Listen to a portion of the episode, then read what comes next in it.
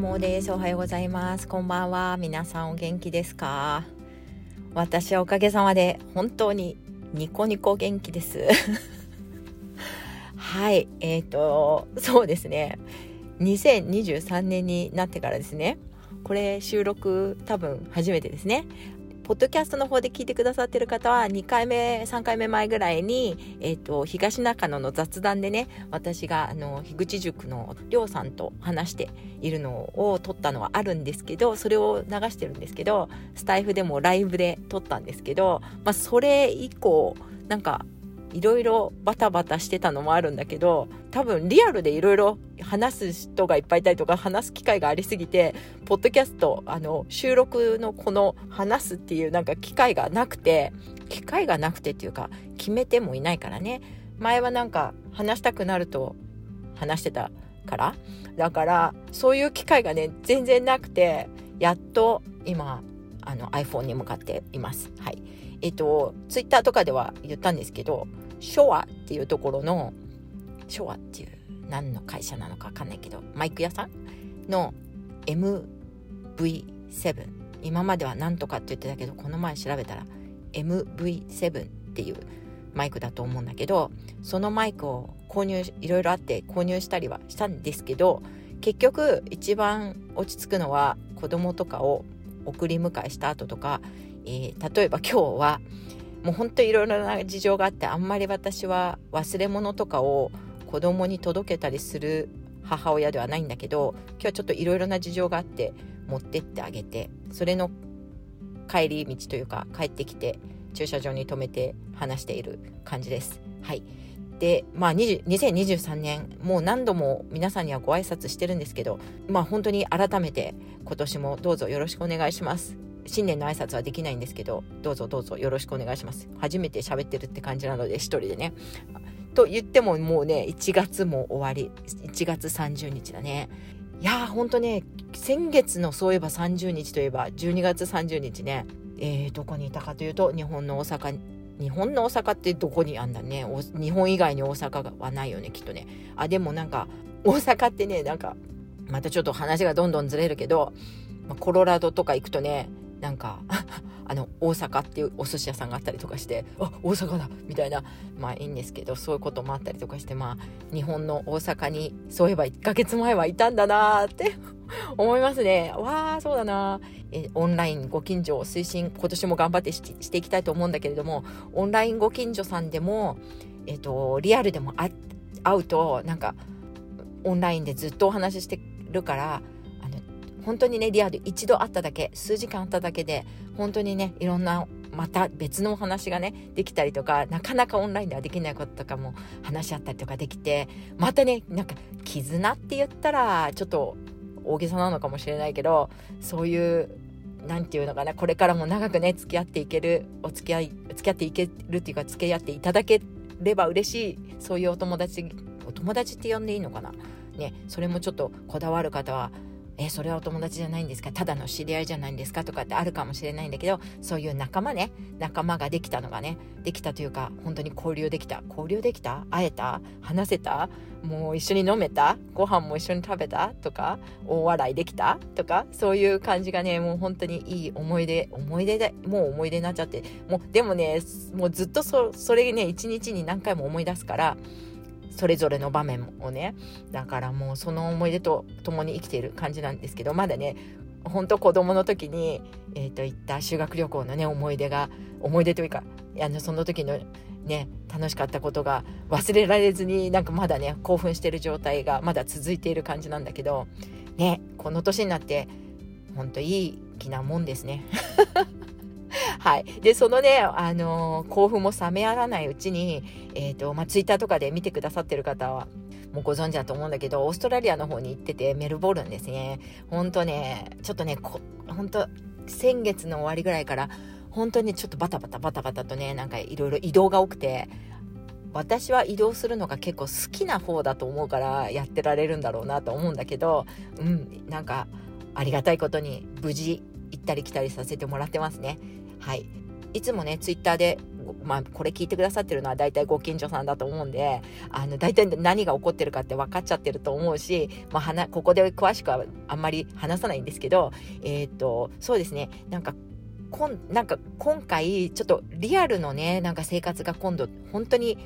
コロナの時期みたいに、えっと、家にいるこもっているっていうことが少なくなってくるのであのやっぱり何て言うのかなでいろんなことを皆さんにシェアしたいなみたいのが増えてきてるなと思っていてそうだな。例えばあの日本に帰った時もわこの場面一人でね移動とかしててもあこの場面誰かと一緒にシェアし誰かどなたかね見ていただいて一緒にし、ね、なんかで「わ綺麗だね」とか言ったりとか「まあ面白いね」とかあの私がちょっと感動したこととかをもうね、お友達とかと言ってない場合はなんかすぐシェアしたくなっちゃうんだよね。それもうなんかポッドキャスト始めちゃったからかもしれないんだけど。でもう今まではねその状況を口で話すっていうことをしてきたわけなんだけどでもあのしてきてないかあんまりね。してないか。ツイッターでするぐらいか。写真でね。だけどなんかあのインスタグラムとかをあの使えばライブでねあの発信できるしその時の私の状況によってあんまりベラベラしゃべれるような感じじゃなければなんかインスタのライブをちょろっとしてその時のその場所のね雰囲気とかでも見ていただけたらと思ってあのシェアしてみたんですね。今回メルボルン行ってる時に。だからそういうふうにねなんかえっ、ー、とどうだどうなのかな？旅行とか私本当にももうそもそも好きだし、まあ、移動しないといけないような、えー生活今ねやっぱり拠点っていうのかな？拠点って言わないのまあ普通のね主婦？主婦って言っちゃいけないのかな？最近は。えっと、ハウスワイフ？あ同じ、えっと、そういうのが気にしなくていいのはねハウスホールドとかって英語では言ったりするんですけど、まあ、とにかく、まあ、無職？あでも無職でもないな。パートタイムもしてるしなとかいろいろあるんだけど、まあ、何でもいいんだけどこういう今、まあ、あの状況ねまあカテゴライズしない。またこういうこと言うとまた雑談にもう長くなっちゃうけど。そうだな。うん。まあいいや。えっ、ー、とまあとにかく私みたいな生活をしているような中で拠点っていうのもねなんだろうね。でもどちらかというとそうだよね。拠点っていうの方がいいのかな。拠点が3つあるって言えばいいのかな。今にね実家がねなくなっちゃうから日本を拠点って言っていいのかどうかとかいろいろちょっと本当考えるんですけど今はシンガポールが拠点ですね。住民だからねここの。レジデンシーはここにあります。で日本は実家でしょ？実家はね父も母もいなくなっちゃったけど。あとはアメリカにまあ持ち家っていうの？まあ私が持ってるわけじゃないもんね。私の主人の名義の家がある。でも帰る。で今年っていうか去年このこの1年ぐらいは私もちょっと何週間ぐらいいたかな。まあ本当あでもな冬と夏帰ってるから1ヶ月ぐらいはいたかな全部でね。そうするとそっちもまあ普段はね結構帰る時はやっぱりなんか12ヶ月ぐらいはねいたりするから向こうに。だから2ヶ月、うん、全部入れて1年間に通して2回帰ったとして2ヶ月か3ヶ月いたりするから、まあ、あっちも拠点だよね。そうするとまあまあその間をね行き来するのもあるしプラスやっぱりコロナが終わったので、えっと、子供たちがねスポーツをやってたりするんですけど、まあ、本当にね日本のあの本当毎日毎日頑張ってやってるスポあの部活みたいんじゃなくってあの本当にねあ週に1回そういうあの習い事みたいのに行ってで3つのねシーズンに分かれてるもんで、えっと、シーズンごとしか例えばうちの娘タチラグビーっていうのやってるんだけど3ヶ月か4ヶ月だけ一生懸命やるみたいな感じなんですよ。だから彼女は今もうすぐそのシーズンが終わるんだけどそしたらその後はソフトボールとかやったりするのね。でそれがない時はまあ学校の外でクラブがあってそのクラブ日本でもサッカーのチームとかだとクラブでやってるとかあると思うんだけどその外で学校の外でね野球もそうかねあるよね。でそういう感じでまあほんと1週間に一遍とかやるだけなんですよね。だから1年通してなん学校でやってくれる部活みたいのがまあちょっとないので、まあ、なかなか上達してる感じはないんだけど、まあ、楽しくやっててでそのスポーツをねあのシンガポールって小さい国なので相手がいないっていうのもあってねあの同じインターナショナルスクール同士で戦うそういう大会がたまにあるんですよ。でその大会に行くにはあのシンガポールが会場ならいいんだけどあのそうじゃない時は他の国に行かなきゃいけなくてまあ今までも行ったことまあ、スポーツ系で連れてったことがあるのはやっぱりフィリピンのマニラとかインドネシアのジャカルタとかマレーシアの KL あそうだ私はうちの息子はが野球をやってた時は、えー、タイのバンコクとかねもうその辺かな。あとはね本当は台湾の台北っていうのもあるんだけどそこにねそこは行ってみたいですよね早くね。とかね。まあそのぐらいのところを行ったり来たりお互いにね国のあのそその子たちが来る時もあるし向こうに行くっていう感じの時もあるんですけどそう。だからねそういうのもあったりとかしてアメリカの方の、まあ、親戚がいるわけなんだけどその親戚とかがアジアに私たちがいるからっていうことであの来たいとか言うじゃないですか。でうちの方もそうですけど、日本から私いるからってでそういう時はやっぱりねあの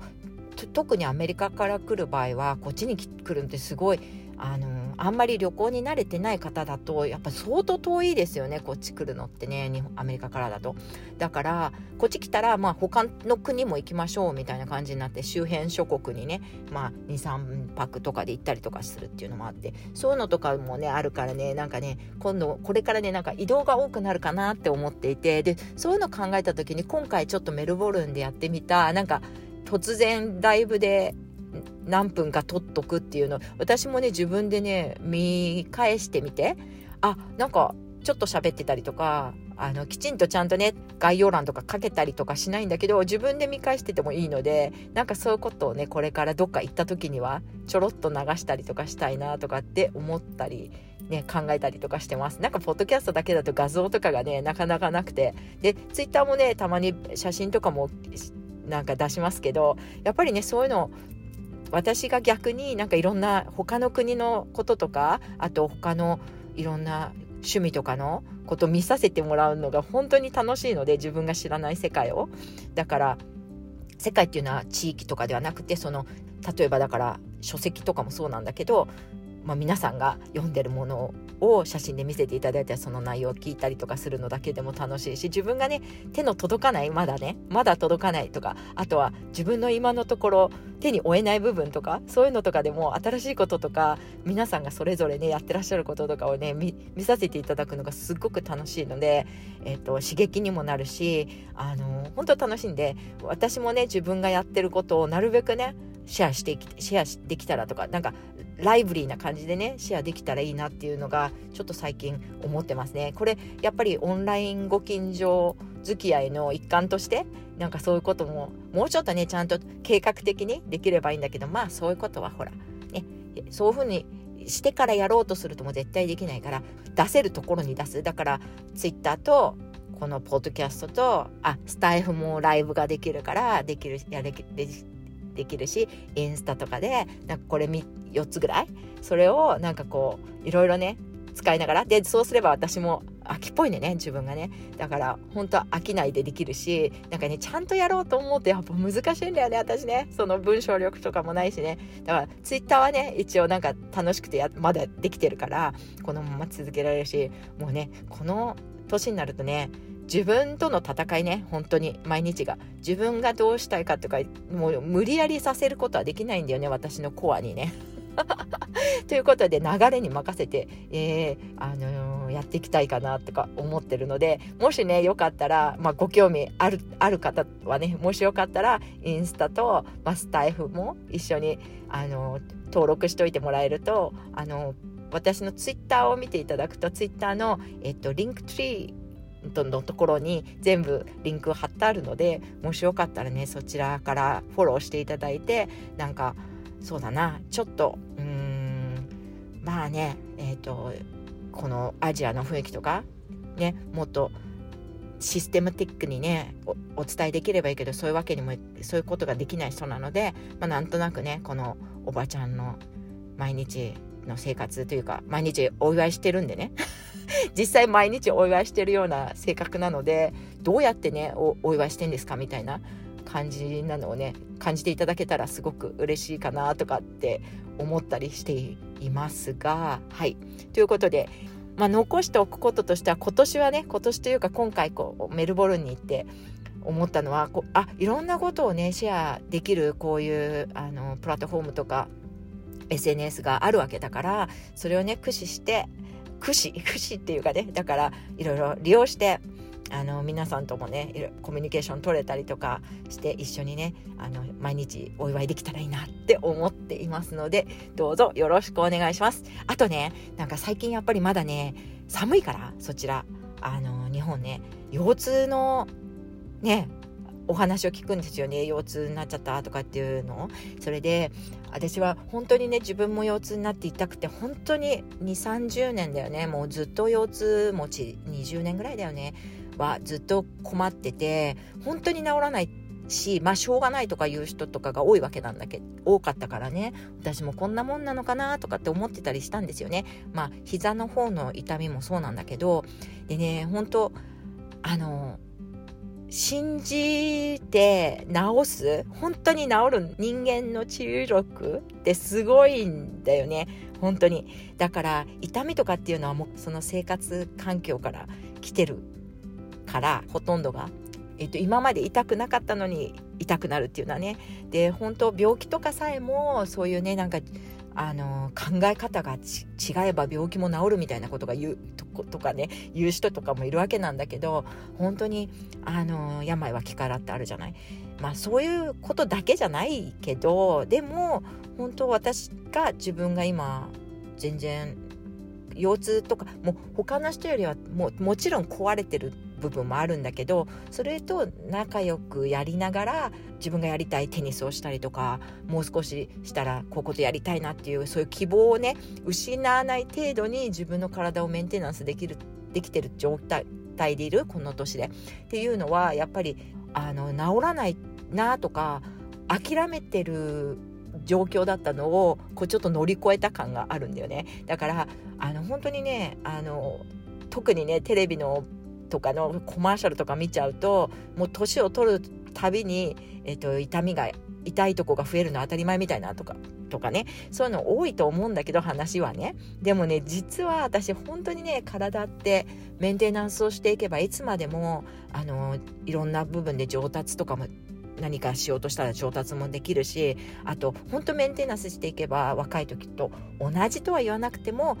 自分がこのぐらい楽しみたいっていうことを痛みなく楽しめるくらいにはメンテナンスできるもんだとちょっと思ってるので是非ねあの本当に拙いね話なんですけど私本当に腰痛が治るためにはなんか結構思考方法を変えた感じがあるのでそれねなんかあのちょっと30回治るよ腰痛っていうのを話してるのでそれ話し切った後に実は自分もなんか癒された感じがあって皆さんもご自分でそのね腰痛について話したらいいかもしれないんだけどあともうご自分について話したりすればいいといいかもしれないんだけどその腰痛ってねやっぱりなんかあ何かにこだわってたことがあってその痛みがいつもそこにあるんじゃないかって逆にねあることが当たり前みたいに自分が思ってたんじゃないかとかもうちょっと混乱した話終わった時にあ実は痛かったたのは自分が痛いと思ってたからなのかとか、ね、いろいろあったんだよね。だけどとにかく30回話し終わった後になんかもう全然私は腰痛持ちではないって自分で信じることができたりとかしたのでなんかちょっとおかしな話かもしれないんですけどもしねなんかちょっとどこかが痛いどこかがなんか悪いっていうことでね困ってる方がいたらねなんかいろいろなね違う視点を持ってねあの試してみていただけたらいいなっていう気持ちがあったりとかしてあとはまあ腰痛ね本当30回ね私の拙い話を聞いていただくとなんとなくねあの忍耐力みたいな 我慢できるその私の変な話に30回我慢できる人はね絶対腰痛治ると思いますので。どういう理屈かわからないですけど。そういうねことを思ったりとかしてるのでもしよかったらね、あの聞いてみてもらいたいと思います。あの本当腰痛仲間なので。そうだなでも私腰痛持ちって最近自分で思わなくなってきた。本当に。ということででも経験はしてるので皆さんの気持ちも本当によくわかりますのであのぜひあのよかったら聞いてみてください。で、えー、ツイッターとかではいつも絡んでいただくのをお待ちしておりますのであの返事とかすごい